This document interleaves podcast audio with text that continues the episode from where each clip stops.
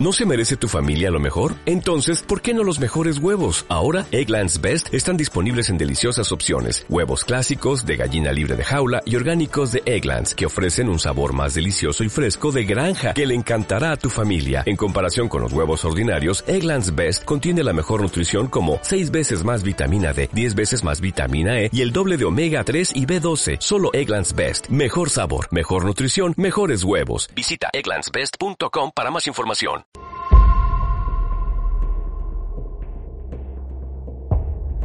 Eran las once y media de la noche del sábado 14 de noviembre de 1959. Perry Smith y Dick Hickok entran en la casa de la familia Clutter en busca de una caja fuerte con 10.000 dólares. Tras recorrer cientos de kilómetros para llegar a la localidad de Holcomb, los dos hombres descubren que no hay caja fuerte ni dinero en la casa de los Clutter. Uno a uno, Smith y Hickok asesinan a sangre fría a los cuatro miembros de la familia, los padres Herb y Bonnie y los dos hijos adolescentes, Nancy y Kenyon. Los asesinos huyen llevándose una radio portátil, unos prismáticos y 40 dólares. La policía les detiene un mes y medio después.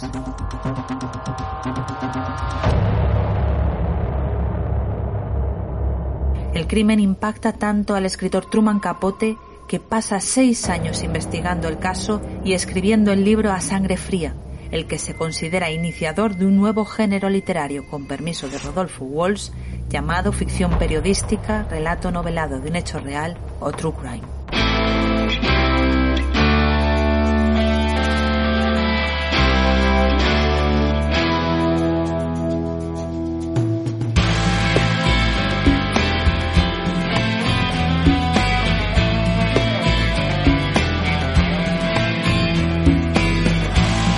Soy Ana Vallabriga y estás escuchando el podcast Sin Ficción, el podcast de la editorial Al Revés sobre crímenes reales y literatura.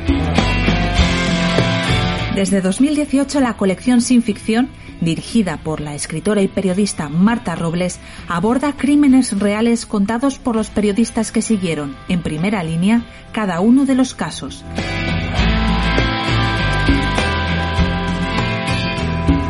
Si quieres saber más, tienes toda la información en alreveseditorial.com.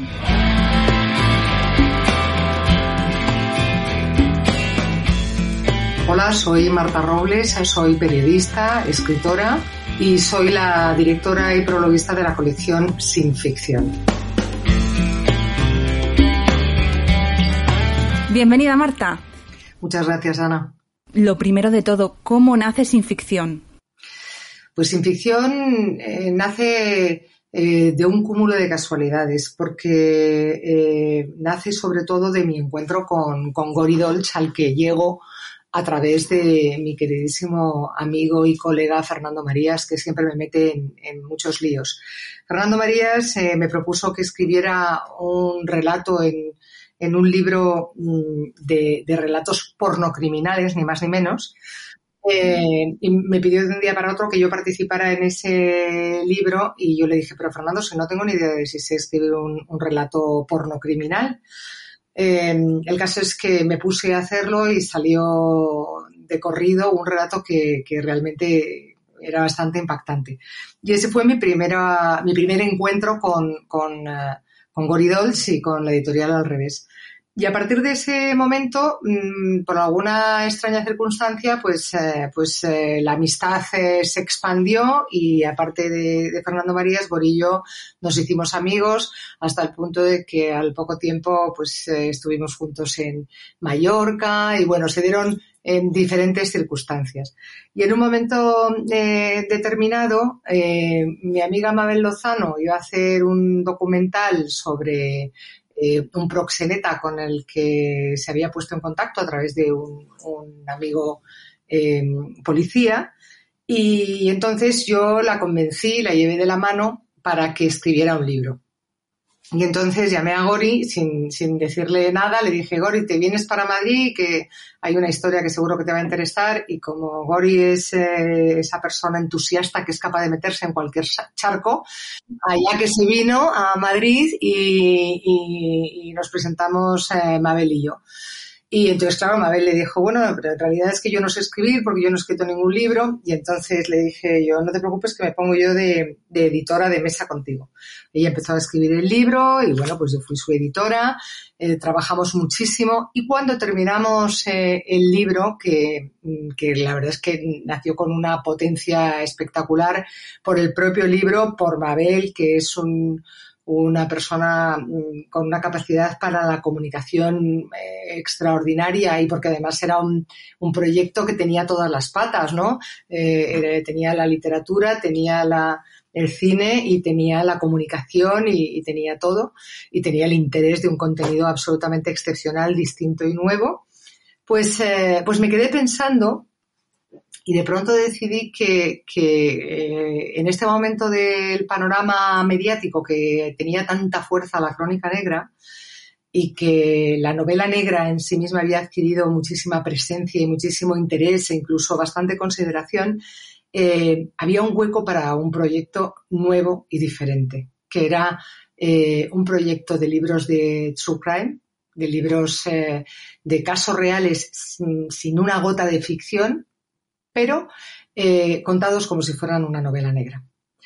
Eh, bueno, llamé a Gori de nuevo y le dije lo que se me había ocurrido. Y, bueno, pues Gori una vez más eh, volvió a meterse en ese nuevo charco sin saber muy bien a dónde iba, porque en realidad no sabía quiénes iban a ser los protagonistas, a dónde iba a dirigir mis pasos o con quién iba a contactar.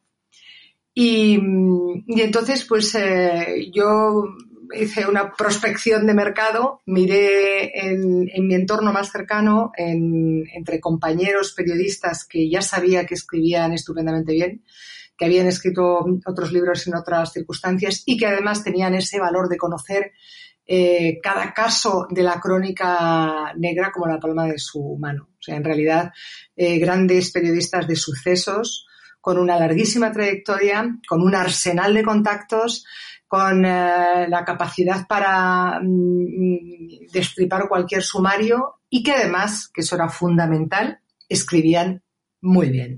Y contacté en primer lugar con, Alfonso Egea, que además de ser compañero es un eh, grandísimo amigo.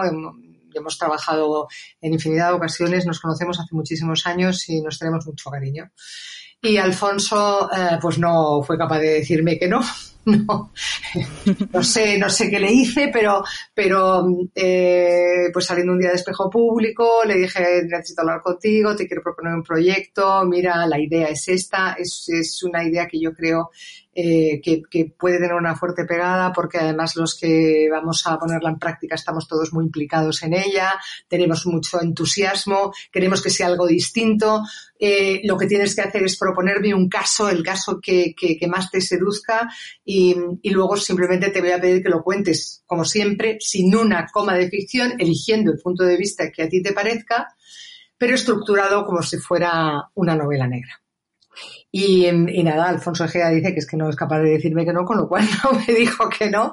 Y ahí empezó la, la colección te rodeas, por lo que veo, de gente que no sabe decirte que no, que te sigue, vamos, eh, al fin del mundo, como quien dice. Bueno, pero te advierto que yo también soy facilona, porque a mí me pasa lo mismo con Fernando Marías, que me ha metido en un temborados, todos seguidos, y a todos le digo que sí. O sea que Hombre, a Fernando Marías, ¿cómo le vas a decir que no? Bueno, pues igual que a mí no me dicen que no, ya ves. Por eso, por eso, que, que es gente en quien confías. La realidad es que tenemos ahí un grupo de, de amigos, eh, bueno, Fernando y yo es que somos amigos hace hace 18 años o 20.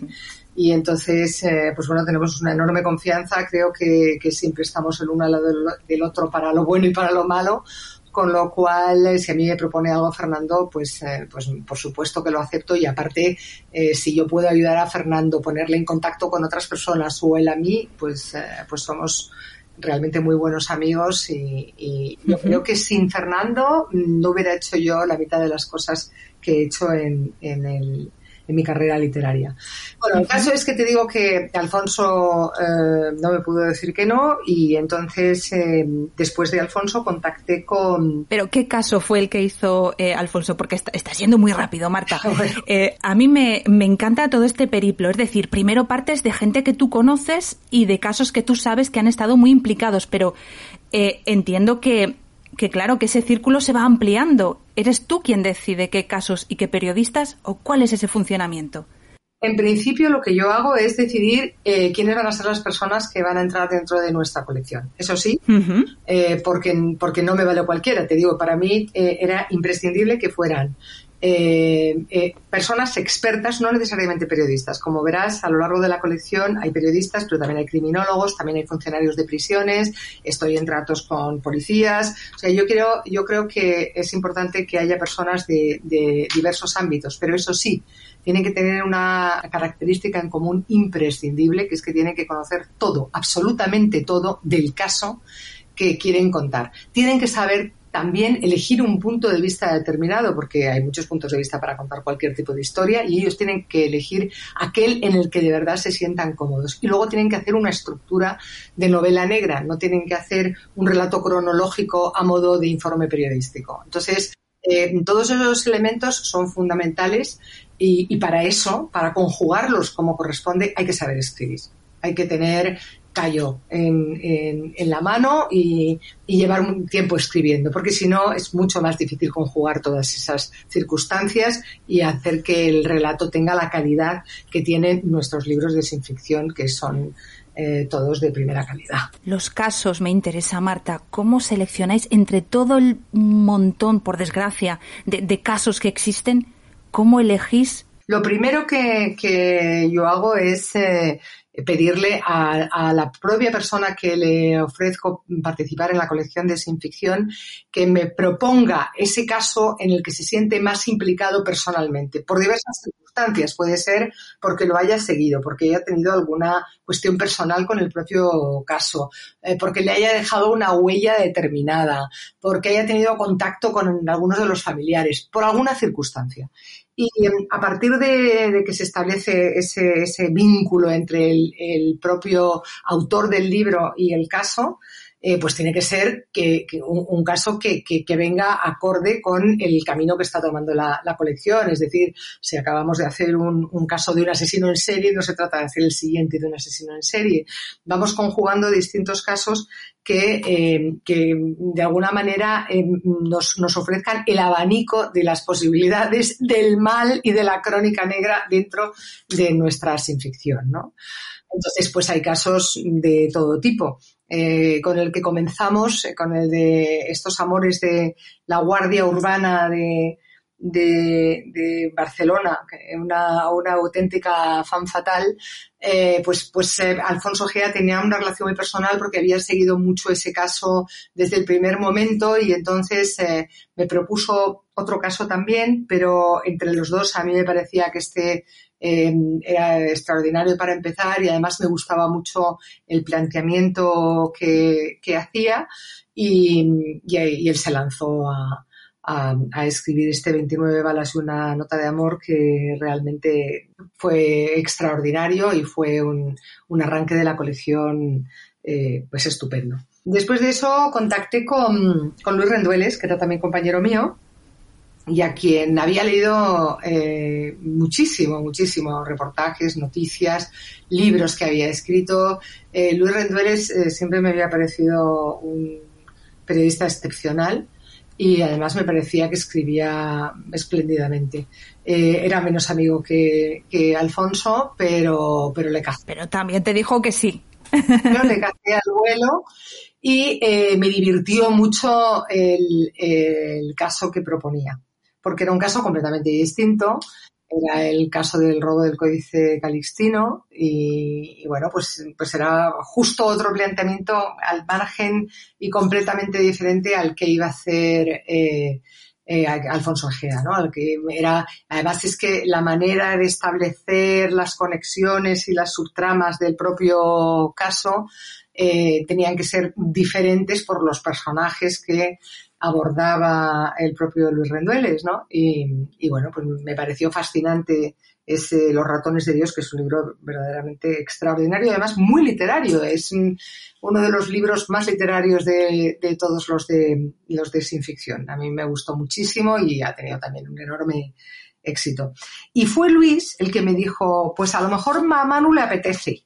Y allá que me fui fui a por Manu, que además el libro de Manu salió antes que el de, el de Luis, porque claro, luego date cuenta que yo voy contactando con, varios autores al mismo tiempo, tengo varios en la recámara, eh, de pronto pues con unos me pongo de acuerdo, con otros no, unos que parece que van a salir pues a lo mejor no nos convencen, o otros que, de pronto eh, tienen un caso pues tienen, resulta mucho trabajo en otra cosa y no lo pueden abordar justo en ese momento, entonces pues vamos eh, poco a poco. Entonces, pues bueno, pues eh, salió el de Manu, que, que Manu era ya una garantía en sí mismo, porque Manu además es una estrella de la televisión, también lo es Alfonso Gea, pero Manu tiene muchísimo tirón porque tiene ese, ese programa él solo en la sexta que crea muchas devociones, con lo cual Manu tiene un público eh, fijo y cautivo extraordinario. Pero fíjate que Manu se metía en un caso muy complicado porque era el pedrasta de, Ciudad Lineal, el caso Candy, y ese caso era muy complejo abordarlo porque, porque era un caso con niños.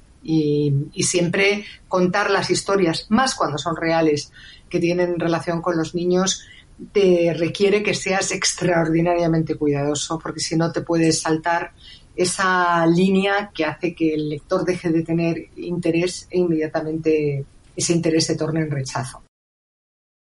Hago una pequeña pausa en la entrevista. A través de redes sociales lanzamos hace unas semanas la pregunta ¿cuál es el libro de la colección que más te impactó? Y estas son algunas de las respuestas que nos habéis hecho llegar.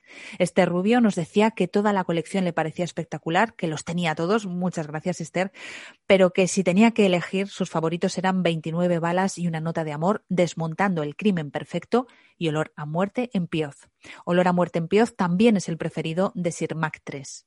Cazaré al monstruo por ti de Manuel Marlasca, que narra el caso del pederasta de Ciudad Lineal, es el favorito de Alba Prieto, de Jesús y de Moritz García.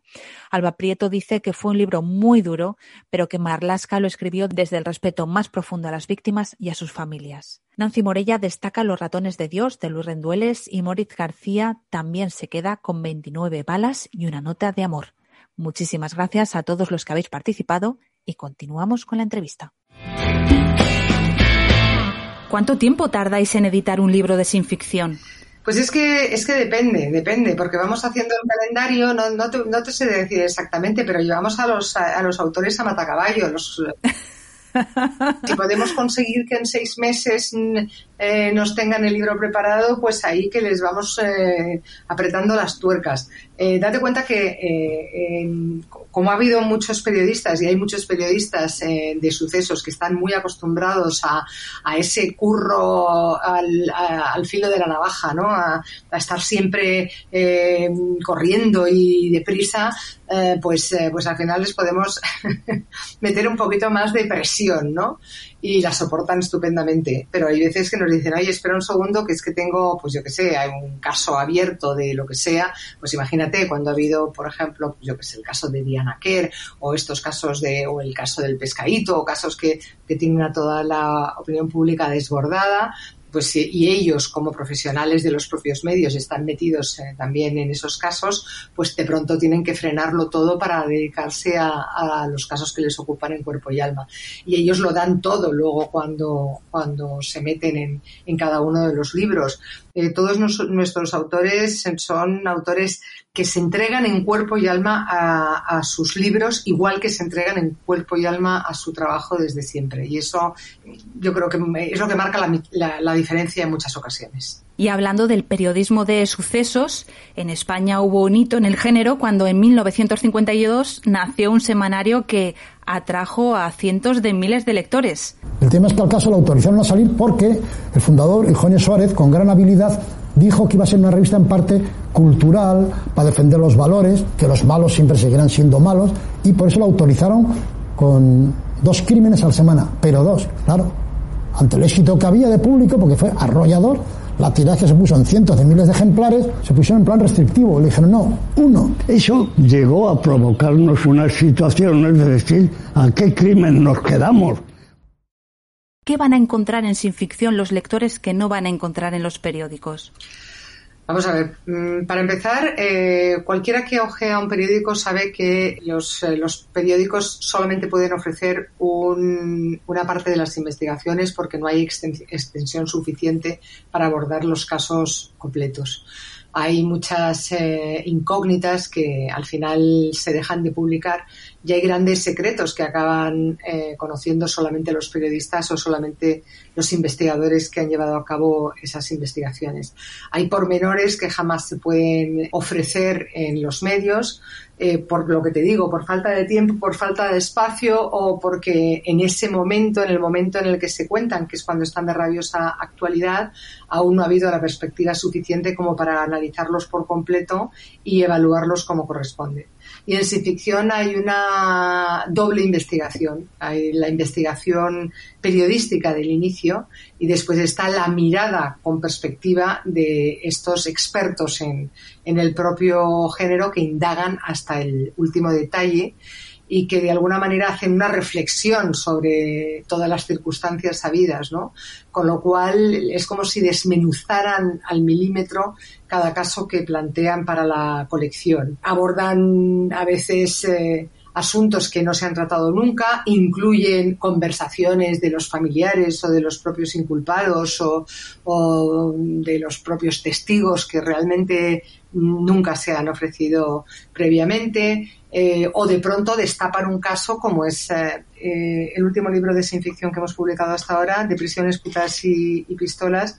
Es un, libro que me costó sobremanera que fuera el que llegara a nuestra colección, porque yo había estado hablando con Manuel Avilés, que fue director de la cárcel de Natlares de la OCA durante mucho tiempo para que formara parte de nuestra colección, pero él em, no paraba de ofrecerme otros casos que no tenían nada que ver con este, em, pero sin embargo este me lo había contado de, de, alguna manera, me lo había dejado intuir pues en algunas conversaciones que habíamos tenido simplemente charlando como amigos y yo estaba empeñada, lo tenía en, la cabeza.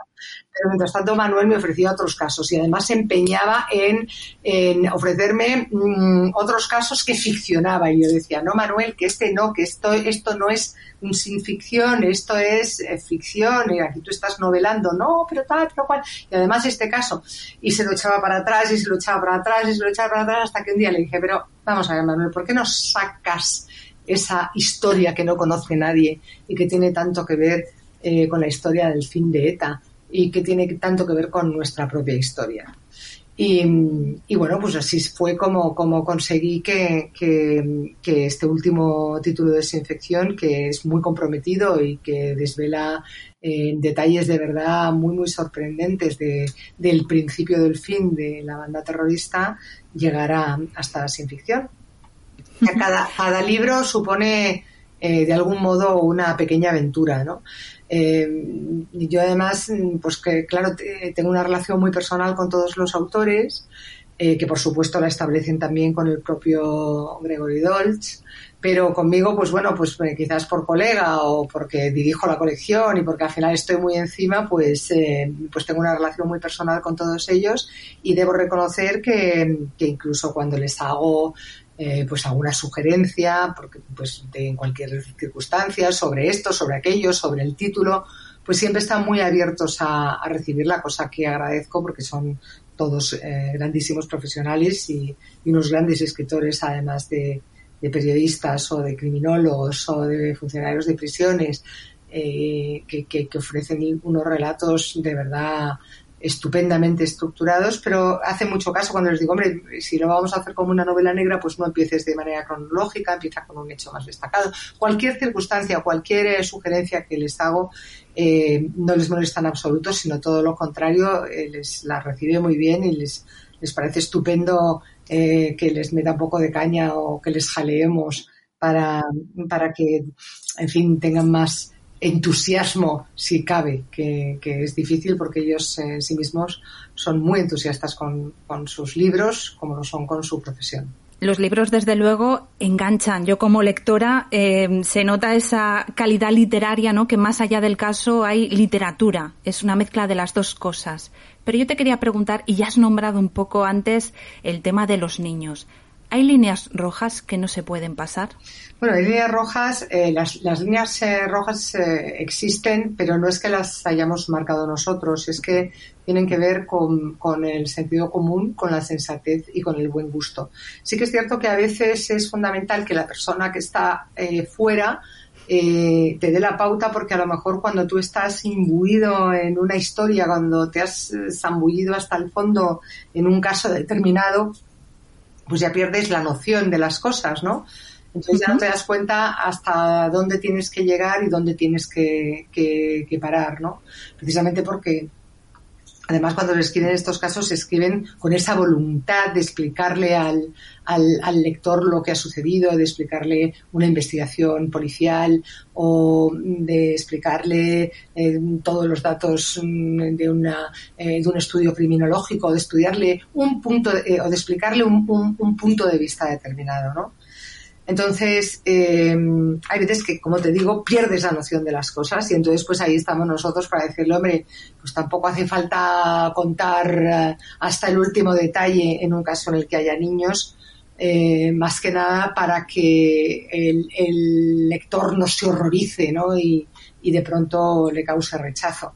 Pero es que, es que los autores de ciencia ficción son, son muy grandes, tienen mucha sensatez, tienen muy buen gusto, tienen mucho criterio y mucho sentido común. Y como te digo, están muy abiertos a sugerencias y si en algún momento hay algo que se ve desde fuera, están encantados de recibir cualquiera de ellas porque, porque así mm, pueden hacer que su libro sea incluso mejor. En los años 90, los editores sentían cierto rechazo a publicar obras sobre crímenes reales. Este momento de inflexión lo produjo en parte el tratamiento sensacionalista del crimen de las niñas de Alcácer.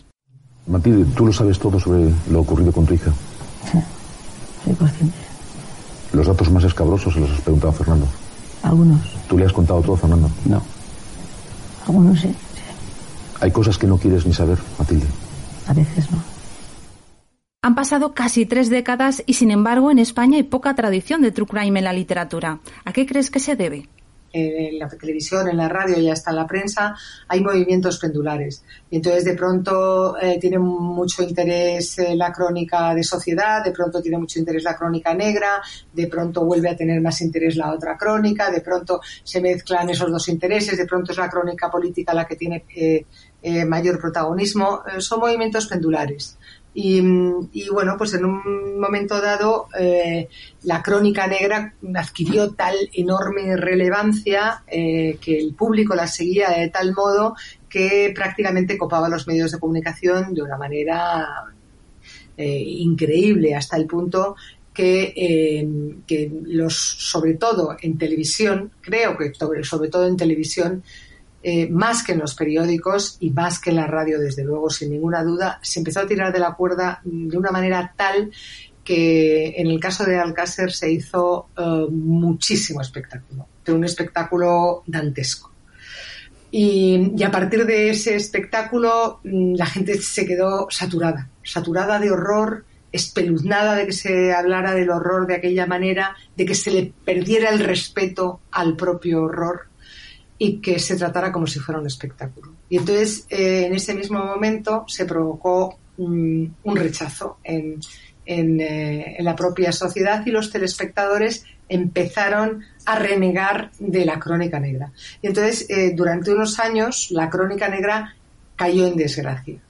y por eso es por lo que yo creo que, que mm, los libros de True Crime en, en España no habían tenido y mucho interés, ¿no? Pero eh, si te digo la verdad, tampoco sé muy bien eh, a, qué obedece que no haya habido eh, muchos libros de True Crime. Pero desde luego lo que sí estoy segura es de que ese caso en concreto, el caso de las niñas de Alcácer, lo que provocó fue la huida de los telespectadores, sobre todo. Con respecto al True Crime, es que yo creo que no ha habido tanta tradición de True Crime en, en España. Ha habido algunas películas concretas, ha habido algunas publicaciones, pero no ha habido tanta tradición de true crime. Es una, de hecho, lo seguimos diciendo en inglés. Es, ha sido un producto muy, muy americano.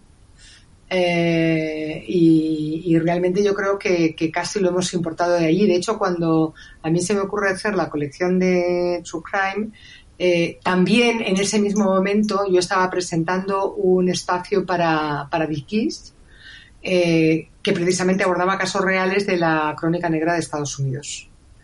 Y, eso fue un cúmulo de cosas, ¿no? De todo me pasó al mismo tiempo. Eh, la, la liaison d'Angere que tenía con eh, Gori a través de Fernando, haber editado el libro de Babel y haber conseguido que, fuera parte de al revés, eh, de estar en ese mm, mundo del true crime americano con todos aquellos casos que eran verdaderamente muy impactantes y que me tocaba a mí presentar y comentar.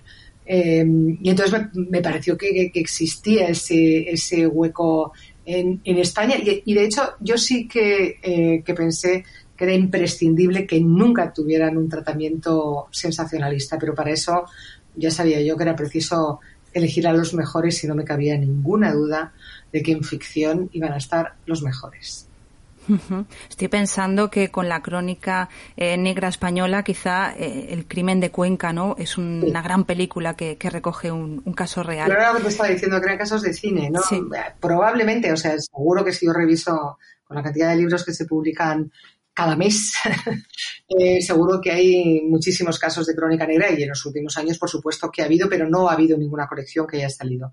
Eh, pero sí ha habido casos desperdigados. Mm. Exacto. No hay una tradición como tal, sí ha habido pequeños momentos, pequeños eh, libros o pequeños libros no, libros en un momento puntual o películas en un momento puntual, pero no hay una tradición como en otros países, ¿no? No hay una tradición como en otros países y entonces eso fue en lo que pusimos el foco nosotros eh, adaptándola a nuestro mercado, a nuestras circunstancias, a nuestros lectores eh, y a nuestro país, de, definitiva. ¿no?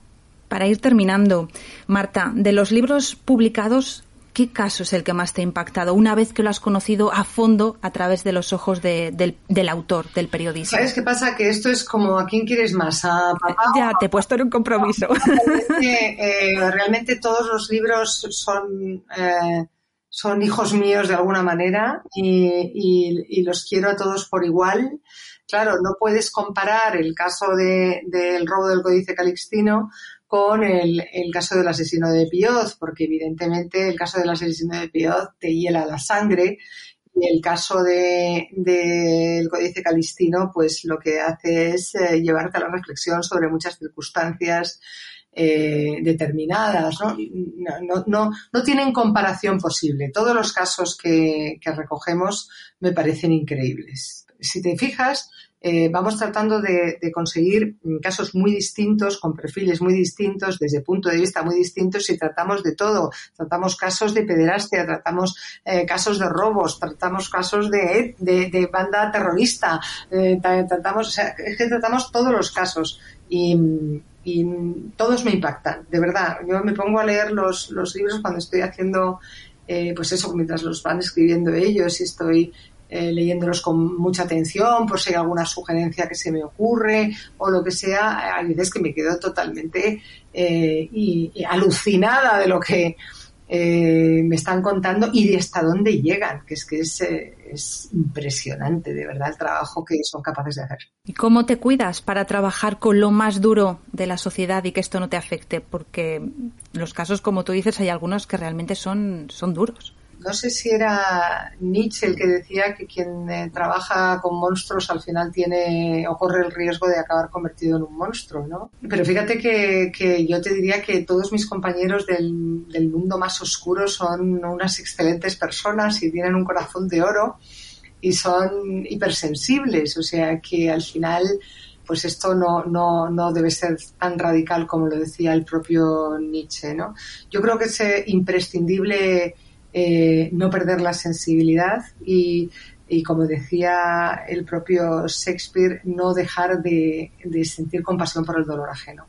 A mí eh, no me importa no protegerme, no me importa eh, no trabajar con coraza. Prefiero que cada caso me duela como corresponde, porque solo si me deja una cicatriz, solo si me duele de verdad, soy capaz de seguir sintiendo esa, esa compasión y de implicarme y de tratar de ser solidaria y buena persona. En definitiva, se trata de enseñar todo esto que sucede a la sociedad, también para explicar ese, ese mal que, que está entre nosotros y tal vez también en ocasiones, aunque no lo sepamos, dentro de nosotros, con lo cual eh, cuanto más sepamos sobre ese mal, más lo podremos controlar.